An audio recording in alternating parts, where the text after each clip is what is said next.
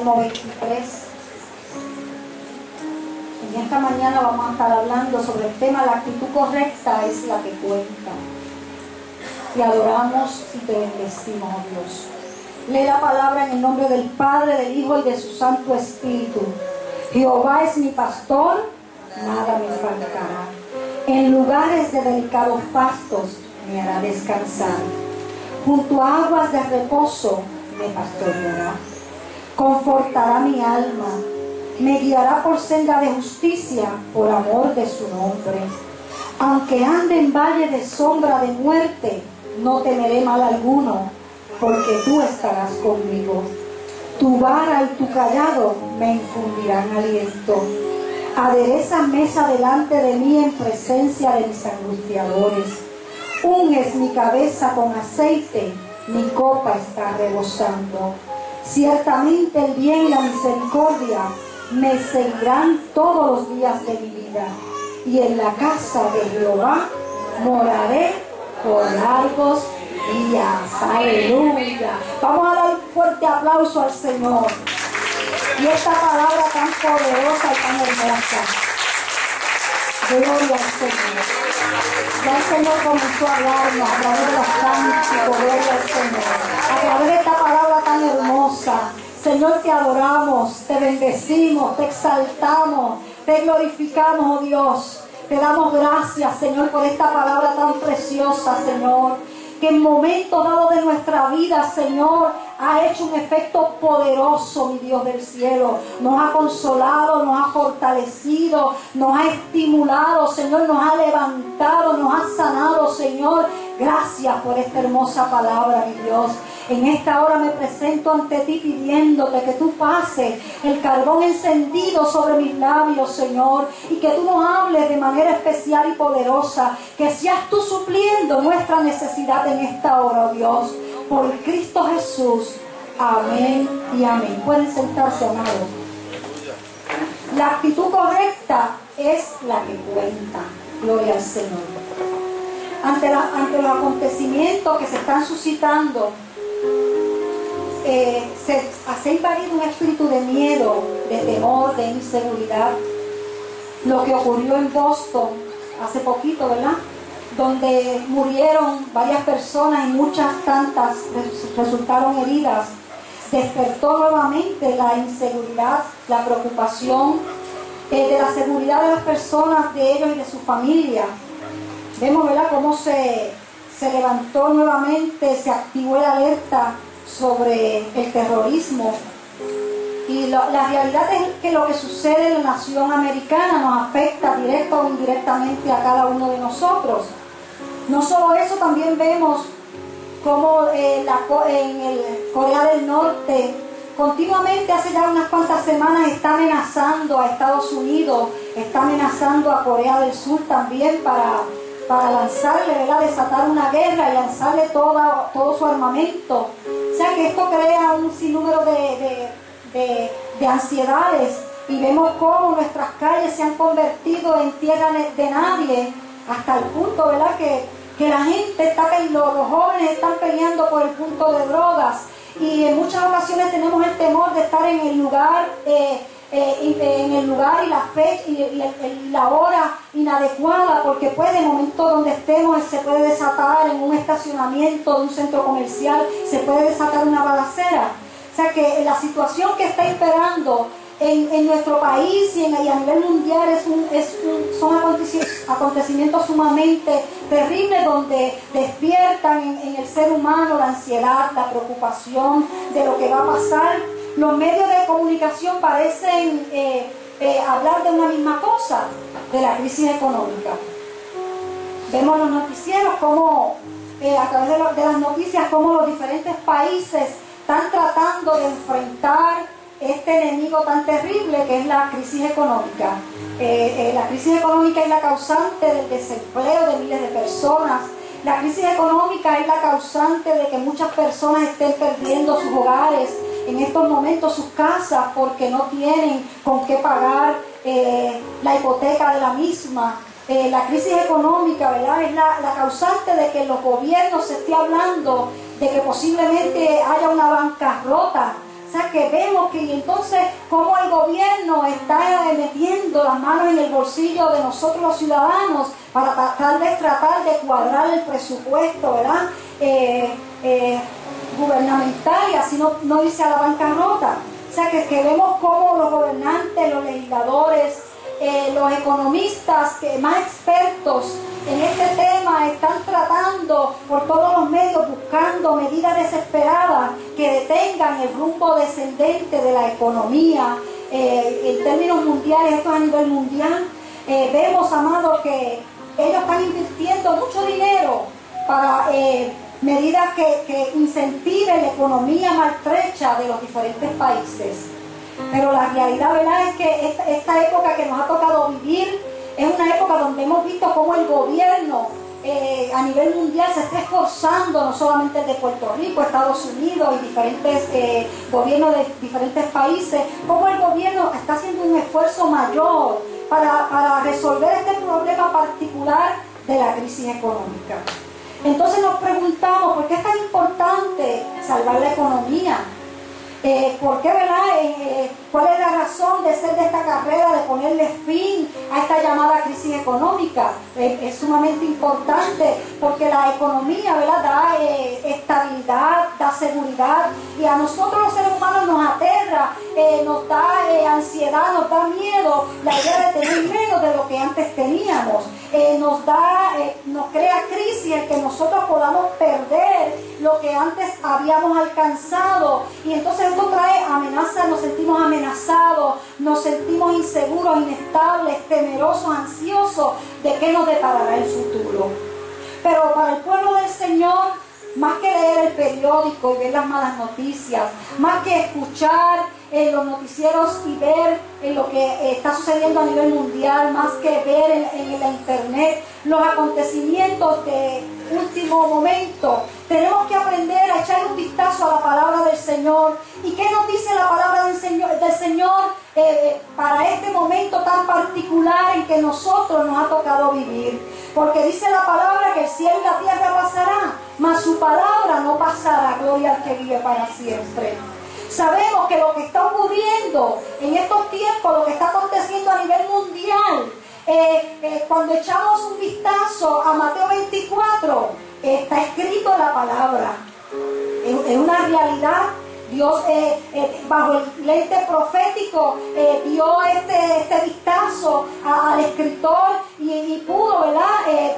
muchos siglos antes poder palpar que iba a acontecer en el futuro. Habla de que en los últimos tiempos se levantará nación contra nación, reino contra reino, habrá guerra, rumores de guerra, pestes, eh, pestilencias, ¿verdad? Y todas estas cosas están aconteciendo, dice que son principios de dolores. Por eso que, amado, nosotros no nos tenemos que desesperar ante todos estos acontecimientos. Eh, nosotros tenemos que entender, amado, que nosotros no podemos cambiar el curso de todo esto que está aconteciendo, porque lo dice la palabra que va a acontecer. Le hace eh, Apocalipsis, le hace Mateo 24 y va a darse cuenta que todo lo que está todo lo que está, se está escribiendo en los periódicos está escrito ya en la palabra.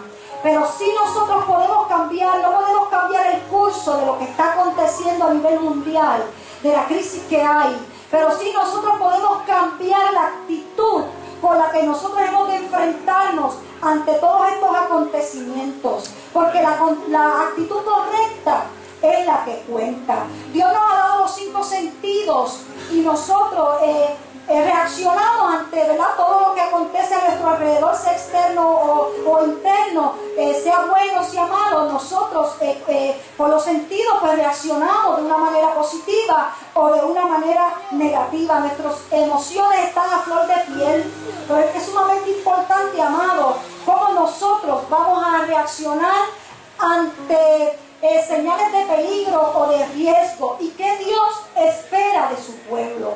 ¿Cómo, ¿Qué Dios espera? Cómo su pueblo reacciona en momentos de crisis, en momentos que se están dando tantas malas noticias. Eh, dice en el Salmo 112.1, bienaventurado el varón que teme al Señor y en sus mandamientos se deleita en grande manera. Amado, una de las cosas que tiene que hacer el hombre y la mujer que ama a Dios es estar su mirada fija en la palabra, en la profecía, en las señales, para que todos estos, estos acontecimientos que han ocurrido en estos, en estos últimos eh, tiempos, en estas últimas semanas, no nos, eh, no desenfoquen de nuestro caminar, de nuestra carrera en el Señor, no nos quiten la paz, no nos quiten la comunión, eh, no nos quiten el gozo que Dios quiere darnos a cada uno de nosotros. Dice, bienaventurado el varón que teme a Jehová y en sus mandamientos se deleita en grande manera. Pero luego en el versículo 7 dice, no tendrá temor de malas noticias.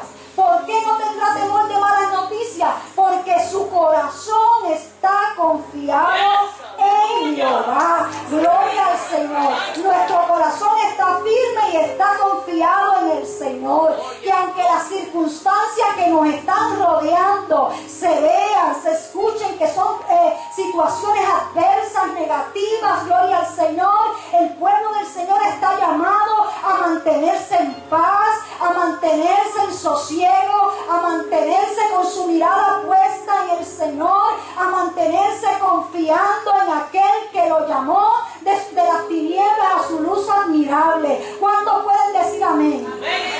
Gloria al Señor. No tenemos por qué tener temor de malas noticias, porque nuestra confianza está depositada en el Señor. Nuestra confianza no está depositada en la economía, en la bolsa de valores. Que si la bolsa de valores está por el piso, vamos a orar, gloria al Señor. Pero vamos a mantenernos en paz y mirando al Señor. Que nuestra confianza, amado, no está depositada, gloria al Señor, que aunque las calles se hayan convertido en tierra de nadie, aleluya, yo hago mío el Salmo 91 que caerán mil y diez mil a mi diestra, mas a mí no llegará, gloria al Señor. Eso lo dice la palabra. Tenemos que aprender a confiar en esa palabra. Aunque hayan amenazas de guerra, gloria al Señor. Aunque hayan rumores de guerra, amado, nosotros tenemos que mantenernos mirando al invisible, mirando a Cristo Jesús, Señor nuestro.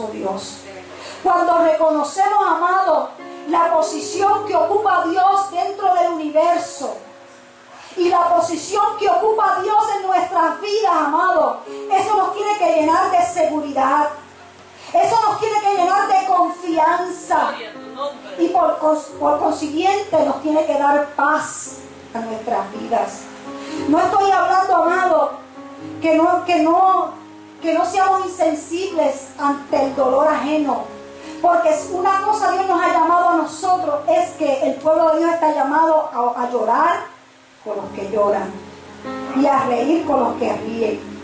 O sea que, no estoy hablando de eso. Nosotros estamos llamados a ser sensibles, aleluya, al dolor ajeno, a ser sensibles, amado. Pero estoy hablando, amado, de dónde está nuestra confianza. ¿Cómo yo voy a estar reaccionando ante, las situaciones externas que están ocurriendo? Eh, gloria al que vive para siempre. ¿Dónde? En, en estos tiempos la palabra más popular es crisis. Hay crisis de valores, hay crisis en la familia, hay crisis a nivel social, hay crisis espiritual. Vemos como aún líderes espirituales se levantan y hacen aberraciones que van en contra de la palabra del Señor. Y la expresión de moda es, esto está malo. Donde quiera que usted entra, esto está malo. Ese, esa es la palabra, ese, esa es la expresión de este tiempo. Pero amado, cuando leemos la palabra del Señor, Jehová es mi pastor y nada me faltará. Nosotros tenemos que cambiar nuestra perspectiva de ver todas las cosas. Quien escribió este salmo sabía lo que estaba escribiendo. Sabía a profundidad lo que significaba ser pastor. Porque él mismo había sido en su juventud pastor de ovejas. David, el dulce, dulce cantor de Israel, fue el que compuso este cántico, este salmo tan hermoso. Jehová es mi pastor y nada me faltará. Él mismo se veía como una oveja, una oveja que no tenía cualquier pastor, que tenía un pastor, aleluya, que era nada más que Jehová Aleluya, el fuerte y valiente. Jehová el poderoso en batalla. Jehová el que para él no había nada imposible. Gloria al Señor. El que creó los cielos y la tierra. El que cuando estaba formándose David en el, en el, en el vientre de su madre, dice la palabra que el embrión, que el Señor vio el embrión. Gloria al Señor. Oh amado, ese hombre fue el que dijo, el Señor es mi pastor y nada me faltará. Aleluya. El Señor amado ha colocado líderes espirituales en su iglesia, sacerdotes, ministros, pastores, para que cuiden y velen del rebaño, para que administren la obra, eh, la obra que Dios ha puesto. Pero la realidad es que los pastores, que los líderes espirituales, porque somos seres humanos como ustedes, gloria al Señor. Nos equivocamos en muchas ocasiones porque no lo sabemos todo. El único aquí que es omnisciente, que todo lo sabe, se llama el Señor, se llama Jehová, el Todopoderoso. Amado, así que Él es el que todo lo sabe. Los líderes espirituales se equivocan los líderes espirituales están, están limitados en términos de lugar, pueden estar en un solo lugar, amado. Pueden atender una, una situación en particular a la vez. Ayer me llamó una hermana, pero no pude atender en el momento porque estaba hablando con otra.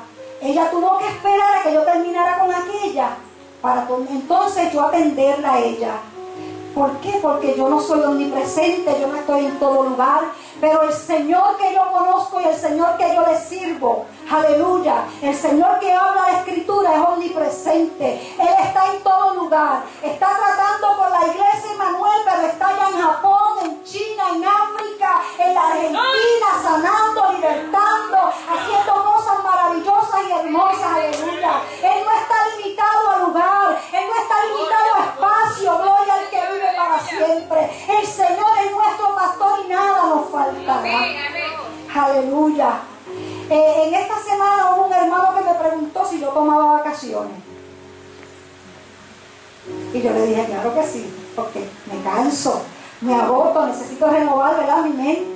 para poder continuar trabajando lo que Dios me ha puesto. Pero me, me agrada y me gusta reconocer que mi Dios no coge vacaciones. Mi Dios está 24/7 atento a las necesidades de cada uno de nosotros. Aleluya. No tenemos que esperar por nada ni por nadie. Que cuando venimos ante su presencia, sea la hora que sea, a las 2, a las 3, a las 4 de la mañana, ahí podemos clamar, nos arrodillamos, clamamos, y ahí está Dios, aleluya, escuchando nuestro clamor y ahí está Dios listo para ministrarnos, para levantarnos, para bendecirnos, para suplir nuestra necesidad, aleluya. Oh, amado, qué hermoso es servirle a un Dios con estos atributos tan poderosos, como, como la omnisciencia, la omnipotencia, aleluya.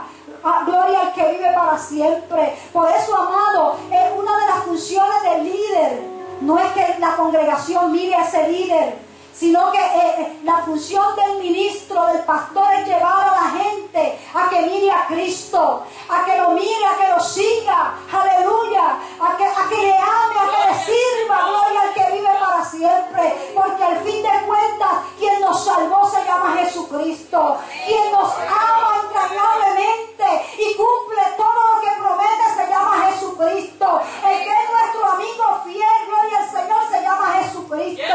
Yo puedo fallar, yo me agoto, yo me canso, los, los líderes se cansan, amado, pero nuestro Dios está ahí atento a cada una de nuestras necesidades, gloria al Señor. ¿Quién es tu pastor? David entendía que su pastor era Jehová. Aleluya. David no estaba mirando a Jonatán, no estaba siguiendo a nadie más, a hombre alguno. Sí, los líderes espirituales merecen un respeto, una estima, porque Dios los ha llamado, los ha escogido para realizar una labor hermosa, preciosa, que es llevar esta palabra poderosa.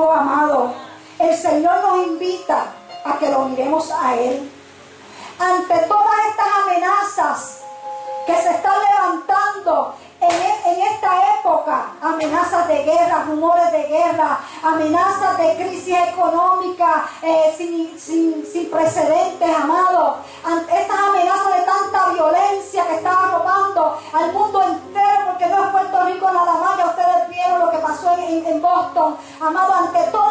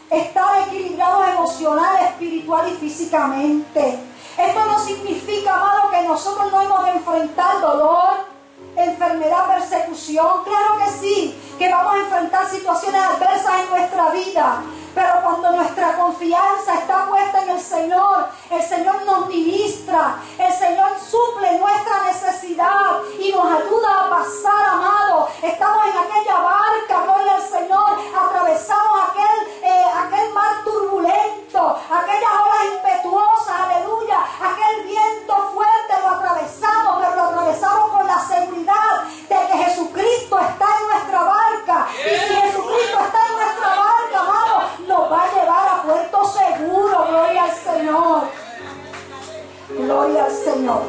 Lo que cuesta es la actitud correcta que tengamos. En primera de Samuel, capítulo 17, versículos del 11 en adelante, del 10 en adelante, David, quien escribió este salmo, Jehová es mi pastor y nada me faltará.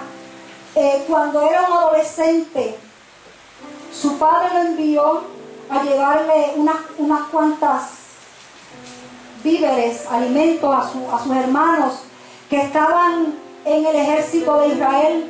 Y cuando David, siendo un jovencito, llegó allí, encontró aquel ejército que estaba temblando de miedo. Aquel, aquel ejército estaba atemorizado porque día tras día, por 40 días, había un guerrero alto que medía casi 10 pies, que todos los días salía, amado, a retar aquel ejército. Y día tras día los retaba. Eh, eh, se dice que en aquellos tiempos se acostumbraba que los guerreros más fuertes eh, de ambos bandos se enfrentaban entre sí para decidir quién iba, quién iba a ganar la guerra y así se impedía que muchas vidas se eh, perecieran. Pero este gigante, amado, eh, salía a retarlos y ninguno de los soldados de Israel eh, eh, había decidido enfrentarse a este Goliat. Y allí estaba el rey junto con aquel ejército temblando. Pero amado, a este jovencito, el escritor de este salmo tan precioso, que escribió Jehová es mi pastor y nada me faltará, cuando vio aquello que estaba aconteciendo allí se indignó y preguntó qué era lo que estaba pasando y cuando le dieron información, él estuvo dispuesto, aleluya, a hacerle frente a aquel Goliat, a hacerle frente a aquel gigante. Y no era porque él tuviese una experiencia, porque él tuviese una habilidad como guerrero, porque su experiencia era ya como pastor de oveja. Pero él tenía una actitud sumamente diferente a la que tenía aquel, a todo aquel pueblo de Israel. Mientras aquel pueblo hablaba de Goliat y, lo, decían de él el, guerrero, el gigante, el de eh, David hablaba de, de Goliat como el filisteo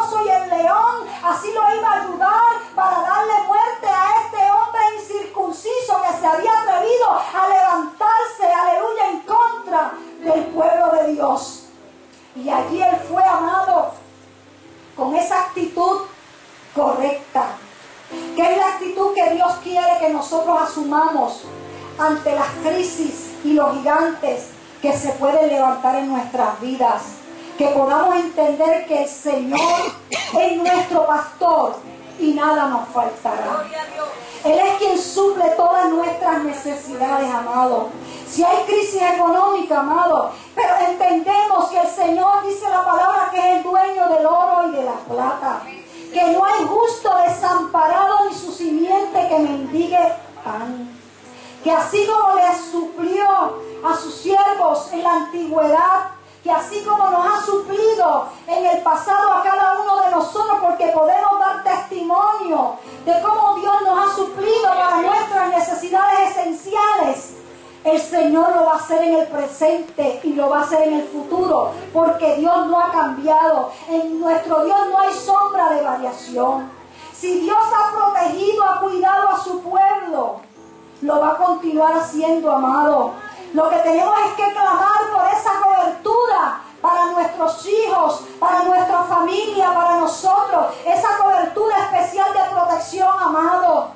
Ese escudo protector para que nosotros podamos entrar y salir de los diferentes lugares y que nada, nada, amado, ningún dardo del enemigo llegue a nuestras vidas. Él ha prometido cuidarnos. Él ha prometido estar con nosotros hasta el fin. Aleluya. Oh amado, son tantas las promesas que el Señor tiene para con nosotros. Lo que tenemos es que echarle mano a esas promesas y, reclamarlas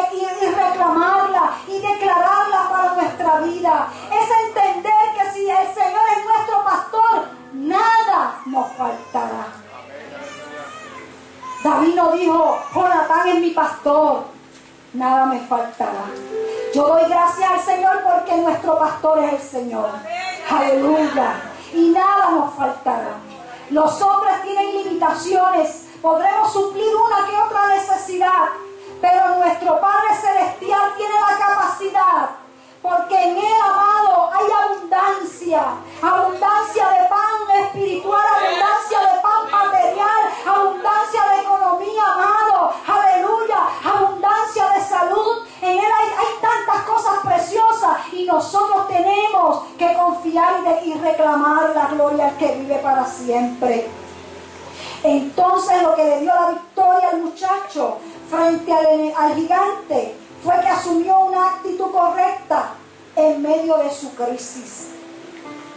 Mientras los soldados de Israel, inclusive el rey, engrandecían al filisteo, viéndolo como un gigante guerrero, David lo minimizaba, expresando que era un filisteo pagano. Tenemos que ubicarnos en la perspectiva correcta. Aleluya. Eh, el problema de los soldados, incluyendo el del rey, era que ellos se comparaban ellos mismos con el gigante. Mientras ellos se comparaban con el gigante, pues claro está, se consideraban pequeños. Pero David comparaba a Dios con el gigante. Y cuando nosotros miramos la grandeza de Dios, por eso estamos hablando de su omnipotencia, de su omnipresencia, de sus atributos amados. Dios es soberano, Dios es grande, Dios es majestuoso. Nuestro Dios amado, para Él no hay nada imposible. Los seres humanos estamos limitados, pero Dios, para nuestro Dios no hay nada imposible. Aleluya.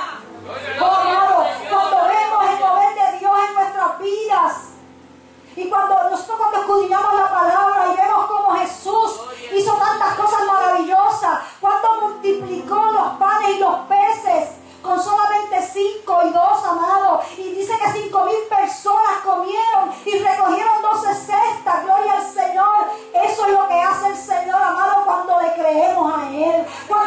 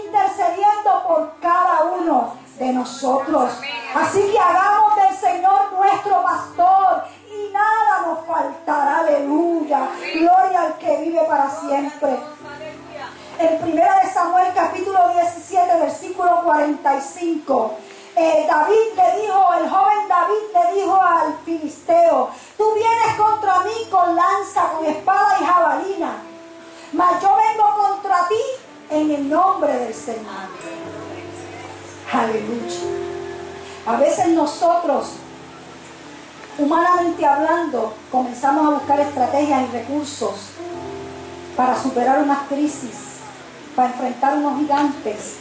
Amado, y el Señor quiere que nosotros vayamos a Él y que lo enfrentemos esos gigantes que se levantan en nuestra vida, llámese como se llame en el nombre del Señor.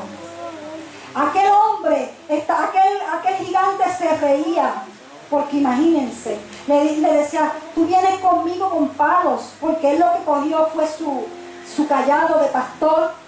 Él cogió y echó en su bolsita cinco piedras lisas y se fue.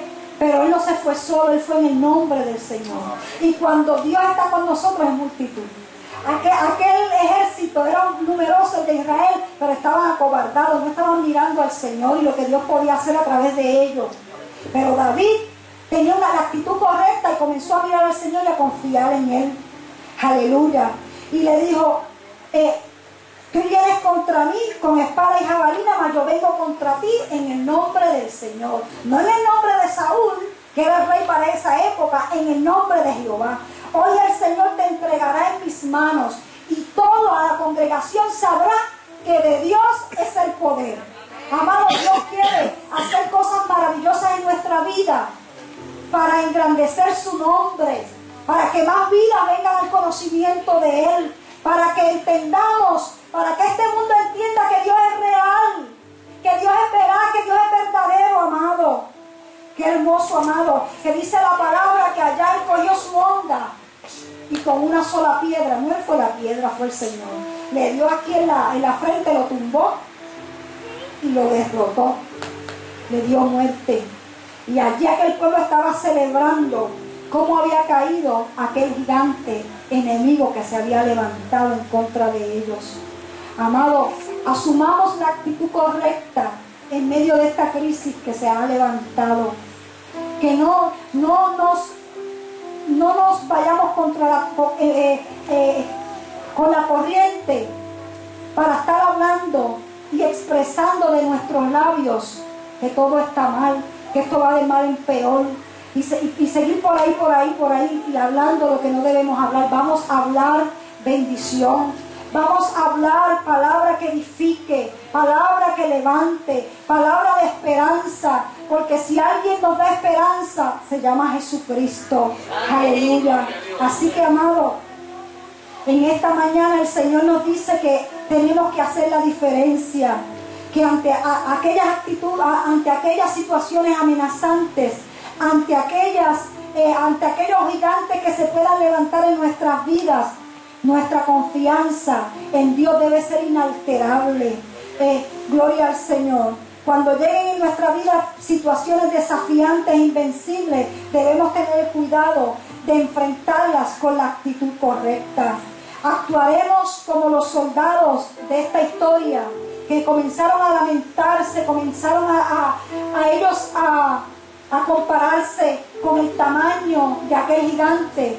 O actuaremos como David, que supo, amado, ver que su Dios era más grande que aquel gigante, que, que, que supo escribir, Jehová es mi pastor y nada me faltará, aleluya. Él pudo decir, el Señor es mi pastor y nada me faltará. Que en medio de esta crisis que está cada uno de nosotros podamos decir y hacer eco de este salmo, hacerlo nuestro, que tal vez que cuando venga la ansiedad, cuando tal vez venga el temor, cuando tal vez venga eh, eh, eh, cualquier espíritu que quiera quitarnos la paz, podamos, podamos decir este texto, este salmo, podamos leerlo, podamos recitarlo, podamos clamarlo, podamos hacerlo nuestro, podamos vivirlo, amado, aleluya, que podamos decir como David, el Señor es mi pastor y nada me faltará. ¿Habrá algo imposible para el Señor? Amado, no hay nada imposible. Así como Él derrotó al Goliat que estaba haciéndole frente y retando al pueblo de Israel, el Señor eh, eh, destruye, gloria al Señor, y derriba los Goliat que se levantan en nuestra vida. Llámese situación económica, llámese problema con nuestros hijos, llámese enfermedad, eh, llámese situación laboral, eh, cualquier situación que se levante en nuestra vida, cualquier gigante, Dios lo puede derribar en su gloria al Señor bajo su poder. Así que, amado, que esta palabra sea un estímulo, sea un refrigerio para este tiempo que nos ha tocado vivir, que en medio de todas estas malas noticias podamos hacer esta palabra nuestra. Que cada vez que escuchemos a alguien que está diciendo las cosas están mal, eh, todo va mal en peor, nosotros podamos decir las cosas están mal, pero Dios sigue siendo Dios. Dios sigue estando en su trono, Dios sigue teniendo su poder, Dios sigue siendo el, todopoderoso, el todo sabio, aleluya. Dios sigue estando, eh, siendo omnipresente, estando en todo lugar, aleluya. Lo que Dios quiere es que su pueblo le mire a Él. Lo que Dios quiere es que su pueblo confíe en Él, le busque a Él y siga tras de Él. Gloria al Señor. Alabamos su nombre. Gloria a Dios te adoramos. En esta hora. Damos gracias al Señor por esta palabra. Te adoramos, Señor. Te exaltamos y te bendecimos, Les voy a pedir que inclinen su rostro y vamos a orar.